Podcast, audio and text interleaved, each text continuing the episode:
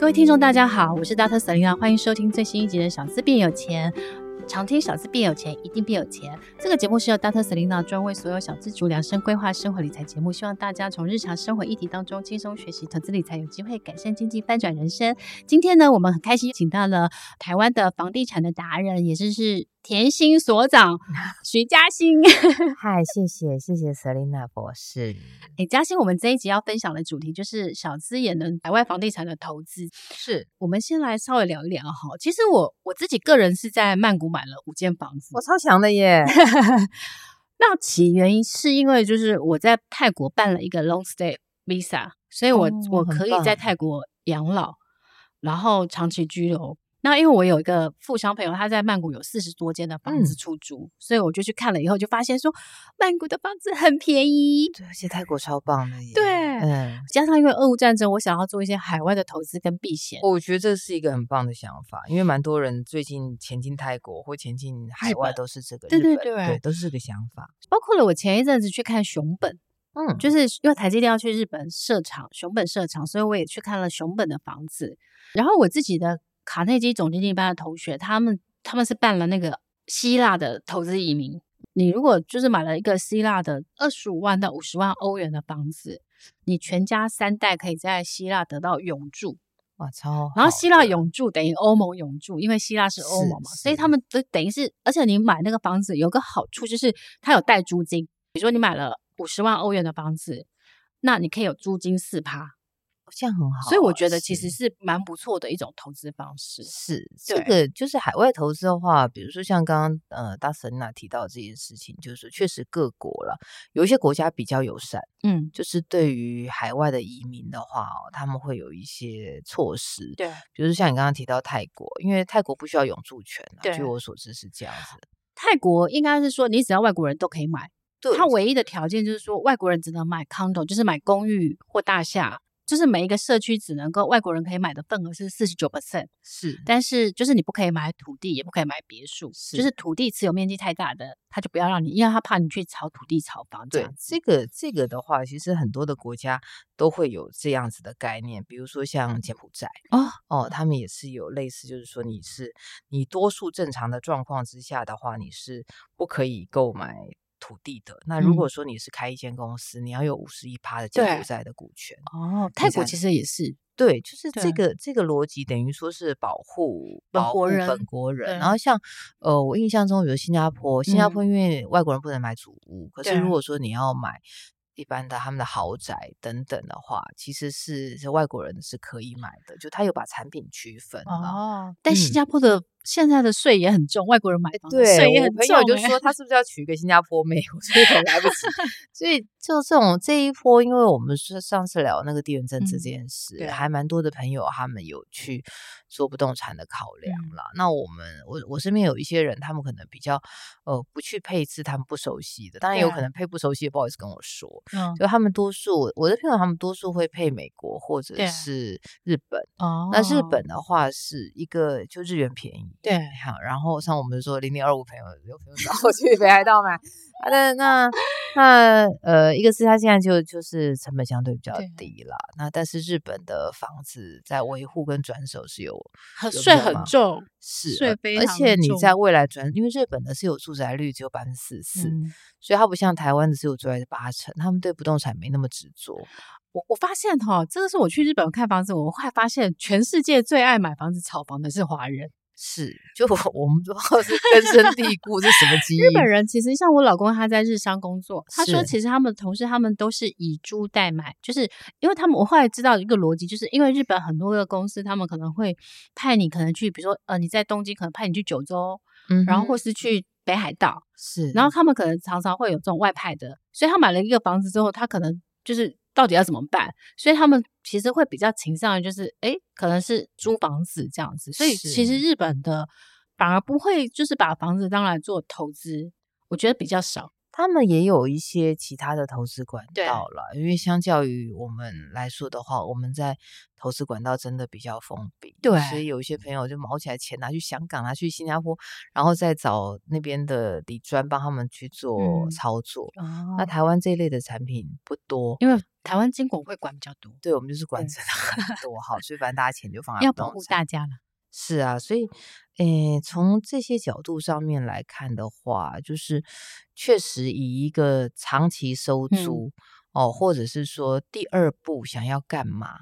的人，那海外不动产或许是他的选择。像之前我有一个我有个朋友在美国西谷那边做房仲，嗯嗯、那他是嫁到那边去的。嗯然后后来他就因为我弟我的我那个我老公我小姑啊，我小姑也在美国生活，小姑房子也是请他、嗯、请他帮忙的。然后他就是说他们其实那个时候投资报酬还不错，在、嗯、在三疫情前，嗯，他跟我讲说大概有五趴，他可以帮我代管，嗯，那只是说持有税真的很贵，那持有税那个贵的概念叫什么呢？叫做你约莫吼缴的税。大概那个金额三十年，如果房价都没有涨的话，三十年你房子就国家的喽，所以就就大概是这么重的税了。对，我我后来发现说，其实嗯，就是如果以台湾的这个就是房价所得比，嗯，其实我这样看，我觉得台湾应该是在，因为全世界的排名，台湾应该是可以排前二十的，差不多。对，因为亚洲第一名是香港啦，嗯、香港大概是十八，对。啊，台湾大概在十六上下，好、嗯嗯，所以就台北市十六上下、嗯，所以我们就是以这种收入可以，对，这个房价会很震撼。对，因为你知道我，我就我喜欢环环游世界嘛，嗯、然后我呃，今年六七月我就我姐嫁到瑞士之后，我们就去瑞士这样。我后来发现，不管我去瑞士看房子、德国看房子、意大利看房子，我都觉得台北的房子没有输给他们，就是房价哦。是，一本连瑞士，我都我都没有觉得台北房房价比它便宜。对，就是我我觉得台湾人我们花太多的居住成本，特别台北啦、嗯。以前台北先涨的时候，台北的台北人的居住成本真的太高，非常高。所以我，我我中南部，因为我们公司全台都有，我中南部的同事，我们赚也差不多钱。人家为什么可以开宾室生三个小孩？说来台北这边，就是讲不好听，搞到绝子绝孙，然后只能坐公车捷运上下班。但是，但中南部这几年也是涨很多了。是，但是他们早些年就是因为我们那些同事，大家就落地嘛，呃、嗯，早点买，所以这也对他们来说不是太大的问题了。就是房价是这几年涨上来的，特别是在。呃，二零二零年美国开始无限 QE 之后，然后再加上我觉得台商回来回来之后，其实真的有带动一波房价的上涨。是很多人就说那个资金到底有多恐怖，跟各位报告。你知道统对不对？讲出来的是某一间国内的大的集团，他好像投资海外一个不知道什么东西，然后反正这这新闻上面有写，资金回来就三百亿啊，从中国大陆回来就三百亿。对啊，那从三百亿的的这个资金，你就想哦。但是我之前还有一个朋友跟我讲说，他有一个厂商，嗯，也是台台湾的船产，结果他回来，他回来那个资金四百亿，就是因为他把他公司卖掉，嗯、公司厂专利全部卖掉，因为他觉得啊，算了，不要再做了，好辛苦，太累了，cash out。四百亿的概念是什么呢？四百亿的概念是你几乎可以把整个地堡买下来，打掉，重新做都根。你说是不是很扯？对，所以有钱人多的比你想象的多，而且他们有一些逻辑。不是我们一般的人可以想象的，真的。对，我，我后来发现有钱人想的跟你真的不一样。因为我这次去熊本看房子的时候，我有认识一个私募资金的老板，嗯，他有跟我讲他们在操作的一些逻辑。比如说，我们以熊本台积电好了，那个他们可能想的就是说，哎，他有没有机会，就是整个在那边可能就盖一个台那台积电村。然后他之后就是，比如说，跟在跟台积电合作，然后台积电的员工可以租他当宿舍。然后他如果租金的报酬率有，比如说有五趴六趴之后，他整整整整，他再卖给，就是卖给，比如说像是寿险的基金、寿险寿险公司，或是说海外的退休基金这样子，他们的退场机制。然后你看那个整个逻辑是一般。散户普罗大众是不会这样想，他们的讯息比较快，对，然后在他们的杠杆做比较大，所以你想想看啊，人赚钱跟钱赚钱，对，那两回事，对，是，所以我一直觉得，就是大家还是要培养自己的财商，因为你要努力，对对。而且我我的看法是说，财商之外，就是你知道越多知识，你越不容易被你的一些被一些媒体上面情感情绪性的字眼所挑动，对，然后去影响到你的判断。嗯、我我之前有个朋友，就是十几年前就叫他买房子，然后死不买，说那个谁谁谁，又谁谁谁，那谁谁谁，会说台湾房价会暴跌，结果现在这么多年了，还在没有，还在租房，还在创新高。对，那我是我我后来有一个理解，就是人生很多时候计划赶不上变化，你不如干脆就是做你当下最适合配置。嗯，我最近有一个朋友，他就跟我说，他他就买房，他前几前一阵子成交了，啊，前一阵子成交，他也是有很多丢毒，可是他房子看了十年，但是我身边很多都很多都，我说哎呀，我终于又成功把一个同朋友弄负债，那他他看那个房子，就是其实是台北市区内，然后有个公寓的房子。那为什么会买的原因是因为他们一家，一个是我觉得买房子这事，就是找房子这事已经影响到他的生活了。嗯，他看到这么多的房房价往上飙，他恐慌。嗯，然后他会觉得他错过，会有悔恨感。嗯，就是处在那个情绪里面。嗯，那第二个是他的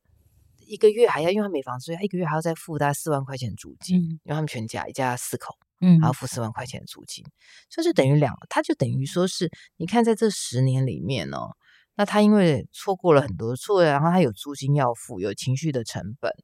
那我就刚刚，所以他昨天前几天在跟我讲的是，然后刚好房仲找他谈，见面谈，我说你就去谈谈看，我这价，我给你个价钱，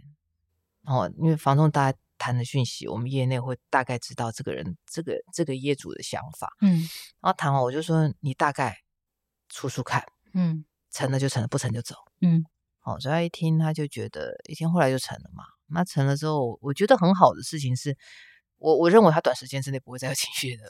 波澜，哦、然后这个租金他就把它都回到他的房贷里面，他等于说是变相存钱，嗯，那也蛮好的，是啊，那等到稳定了之后，你就可以有一些人生的规划。嗯好像有些人说，那这样万一什么以后房价崩盘或什么？各位，我们现在你说要等到房价崩盘，不太可能遇到。我我有人一直在跟我讲少子化这件事情。各位，现在在买房子的人，平均的，我们的我们公司跟其他公司平均购物年龄大概在四十几岁。嗯、四十几岁这些人是民国六年级生，跟就是六年级生、七年级生跟八年级生。那时候台湾还没有少子化嘞。嗯。所以真的要等到少子化是九年级生跟一百年的这个时候，嗯、各位你还有十几年可以活，是吧？而且我后来发现一件事情，就是说，呃，房价这边跟需求有关。是然后，但是因为比如说很多台商回来，我后来发现台商回来，他们比如说他们有三个小孩，嗯、他们可能就帮三个小孩每一个人买一间房子。对，所以如果你有三万个台商回来，一个人帮小孩买三间房子好了。那就九万了。不是我有个朋友讲的，对啊，我朋友我有个朋友，他就是他自己搬出去住的原因，他说你要知道，现在是个男生，这话从我嘴巴头讲出来可以。他说你要知道，婆媳问题才是房地产市场刚需。哇，学习了，学习了。所以其实我觉得大家大家也不用期待，就是房台湾房价会下来了，因为我觉得台湾的台商或是有钱人，真的比你想象的多很多。是，嗯，那除了这个事情之外的话，我会觉得像刚刚 Selena 博士讲说你。增加你的财商，不动产有个好处是说，它很快速的提高你的财商。对，因为它入手是最简单的。嗯，然后因为他看得到，对，然后你大概他知道的东西，我我们大概会分成，比如说不动产本体，嗯，好，那不动产本体就是你挑这个房子的价钱啊，然后你会牵涉到的法规啦，嗯，好，然后它的区域的发展的不动产本体，对，那另外就是不动产金融，不动产银行贷款，对，二胎利率乘数等等。各位，你搞清楚那个事情之后，你再切入股票啊、债券啊，你大概就知道怎么回事。我个人觉得，就我个人本来是个的投资小白，我学传播的嘛，就是是个小白。但我做那种不动产之后，然后后来就就会觉得，哎，好像切入这些面向比我的同才们容易。对，因为因为房地产应该是相对于其他应该是更复杂的，因为它牵牵涉到很多，不管是。像我举例好了，嗯，我去曼谷买房子，我就开始，因为我刚刚一开始去的时候，我是觉得曼谷的房价很便宜，然后一个呃，他他没有公设比，所以你买的房子都十平，然后你也不用买停车位，因为他每个社区有大概四十%的停车位，谁先回来谁先停。然后曼谷又没有地震，说它的那个公设都有二三十样超浮夸，不管是无边际游泳池啊、co-working space 啊、直播室什么的，超乎你想象着的提花。好棒哦！就你真的还会很喜欢曼谷房子，但是曼谷的房子，就是我一开始去的时候，大家都跟我说曼谷的房子水很深，嗯、然后我就开始，因为我富商朋友，诶，比如说他就跟我说，诶，每每人你可以，你可能不要买楼花，那我就说，诶，楼花是什么？就是你不要买预售屋，嗯、所以他都买中古的，所以他带我去看了一些中古，然后我就发现说，诶，呃，比如说他带我去看了一个在呃 BTS 一十二站，然后附近的一个中古的。呃，大厦，然后可能比如说五十平方米，三百多万，嗯、可是那个公寓很破旧，所以你可能还要花内装再去装潢，所以他说租金大概只有九千一万，可是我就会发现说，诶，那如果我买的是像我现在买的是在呃，就是泰国最大的数码园区旁边那个 S 一零，可能我买三百多万，我的租金就一万三，是，所以我发现说，诶，同样是三百万，可能我可以买到不同的规格。但是我知道，我期待我喜欢买新房子，因为泰国人不喜欢买，泰国人不喜欢住旧租旧的，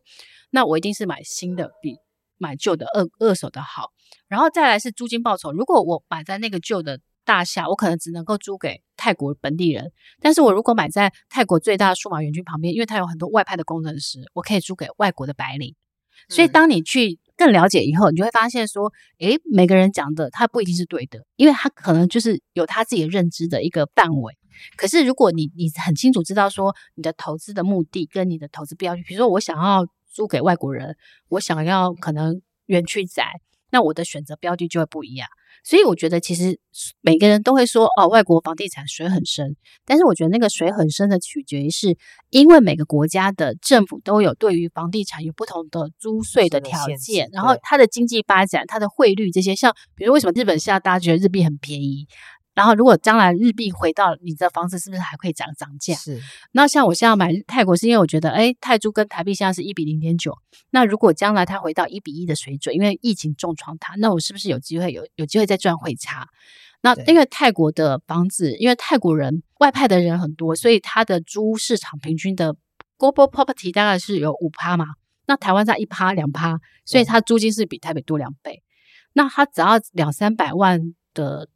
泰铢大概再才零点九，其实你两百多万就有机会在泰国买个房子。嗯，所以我那时候刚开始分享是，我想要让小资族知道说，诶，其实你你不要因为台湾低薪高房价，你的买房梦实现不了。可能在日本，可能诶，因为像是日本那个大阪，我最近在看两三百万也有，北海道一百，对，也有很多。只是说后面的租税的条件跟你维护的成本，你要去了解。所以我觉得应该是说，我们我们鼓励大家学习海外投资资产，但是你要了解，就是海外投资它本来就有风险，所以你对各国的租税啊、后续的成本，或或是甚至是将来的经济的发展，其实你本来就要花时间去了解的。对，它其实就是用功度，然后还有找对人了。用功度就是说，像刚刚大成那讲，你要知道租税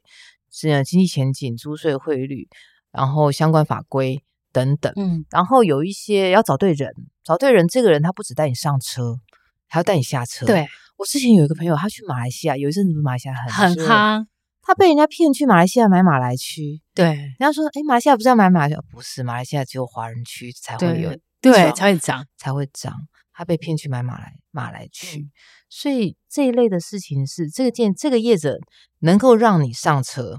上车很简单。下车才让你安全下车，这个事情才最难。所以我我我自己去熊本去看了之后，其实我觉得它中间有很多 tricky 的地方，嗯，所以你自己真的要做足功课。那比如说，呃，明明在网络上你可以找到三四千万的后天的房子，但为什么你去看到的是五六千万的？那从中间其实有一些东西它存在资讯落差，或是说它有一些区域差别或干嘛的。Anyway，我觉得。你千万不可以，就是一去的时候就别人叫你买什么就买什么，你还是要自己做功课。我觉得海外房地产，我还是鼓励大家是有闲置的资金，就是你不要把赌身家这样子。对，因为我们过去在为什么时候在讲海外不同的现货？对，好的，有一些是风险，我觉得很多是人的问题。对，就他找错人了。对，然后这个人就把他骗上车。对，然后就下不了车。很多，我后来发现海外房地产大家要小心，是因为很多会人会骗你这样，而且他开了公司就倒了。对，我们就我觉得这种这种事情是，如果你要下手，就要特别注意的了。嗯、啊，我们之前也有一些人，他可能他就会去买，比如说 REITs，如果他还是很喜欢对投资不动产，然后他觉得他一定要一定要有一个什么东西的话，你大家可以去看一下，比如说美元计价，或者是说有一些日元计价。嗯的瑞士啊，或者是房产型的 ETF 都可以大家参考，这种你可以考虑了。嗯、那我之前有朋友，他那时候他是买，我觉得他胆子蛮大的，他买卢布计价的香港，哦、那时候香港还没现在这样的 REITs。哦，然后他就说他投资报酬率大概八趴，那也不错，很不错。然后他也在很不错的时间点把它获利了结了。卢布是俄罗斯吗？哎，对，所以我说哇，你这个产品自己是杠杆到一个 我超乎我想象。哎，可是我跟你讲一件事哈，当你去海外看国家越多的时候，你发现世界真的跟你想的不一样。因为你知道吗？像泰国房地产，你知道近年来以前是中国人买最多，这一两年是台湾人买很多。是，那台湾人其实。以前都会看报酬率或什么，但现在台湾人比较是避钱的角度。那他们还跟我讲说，有一个国家的人买很多，然后我就会发现说，到底哪个国家？缅甸啊，因为缅甸很多珠宝大亨啊，那玉石大亨，所以因为缅甸的币值贬很多。所以他们就跑去泰国或是日本买房子。所以我的那个做日本房地产朋友说，东京有很多缅甸的富商去买，因为缅甸的政治不稳定，他们还是军政府，所以可能会丢命送命。对，那这个也是呢。但我我觉得就呼应一下刚刚大神那讲，我觉得买房买房子啦，就还有无论是国内或海外，就像多谈恋爱啊，对啊，你真的要多了解啦，要多了解，多去试试看，然后多去。透过各式各样的管道知道这些讯息，降低资讯落差，那就会选择到一个很适合你的产品。因为比如说像我，我决定要去买泰国，那可是我可能做足功课，我可能飞了七八次。是，那我的意思是说，所以我我觉得就是说，我也不是说别人觉得好我就去，而是我有自己的我学习的管道。比如说我去熊本，你知道我后来跟我的另外一个。呃，南非钻石大亨，我们两个就是在研究熊本，就是包括了，比如说台积电的员工有多少人去，他的眷属，然后他的协力厂商到底有多少人，什么时候入驻，然后整个后续的，比如说这个城市的计划，然后社区的开发，其实你要做很多的功课，你才决定要去熊本买。是有很多人就是房仲带去一次他就买，对，所以说这样怎么这样子怎么会不会亏钱？对，所以。我我后来看到很多啦，所以我自己觉得说，海外房地产，我们这一集的目的其实是要给大家正确的海外房地产买的 process 跟 know how，还有你要做足功课。所以我们鼓励大家多去看，但是你要买的时候，前面我觉得你还是要花点时间，谨慎小心，因为呃，任何投资都有风险，特别是海外房地产，它的风险更多。所以其实 Dr. Selena 自己本身是因为我有做了一些功课，做足功课。那熊本其实我我回来之后，我朋友就跟我说：“你买熊本？”我说：“没有。”然后他说：“为什么？”我说：“我现在还没手感。那个手感是因为我没有没有底气，那个底气是来自于我做了够足的功课，我知道买哪里没问题，买什么价格，然后我怎么买会最有划算。所以我真的觉得是说，哎，其实。”小资变有钱，真的是希望让大家，就是一一本你是小资族，你实你想要实现买房梦，其实不只是在台湾，可能在海外都有机会让你实现。但是在这个梦想实现的过程，你自己要有做一点底气，要做好研究这样子。嗯、那今天谢谢徐嘉欣甜心所早来跟我们分享，然后也欢迎大家呢追踪呃徐嘉欣房产人生事务所事务所的 Podcast，然后跟上台徐嘉欣的粉丝团。然后谢谢嘉欣，然后我们现在希望之后有更多的机会邀请嘉欣来跟我们分享更多房产投资的秘诀，这样子，谢谢大家，谢谢，我们下次见喽。拜拜。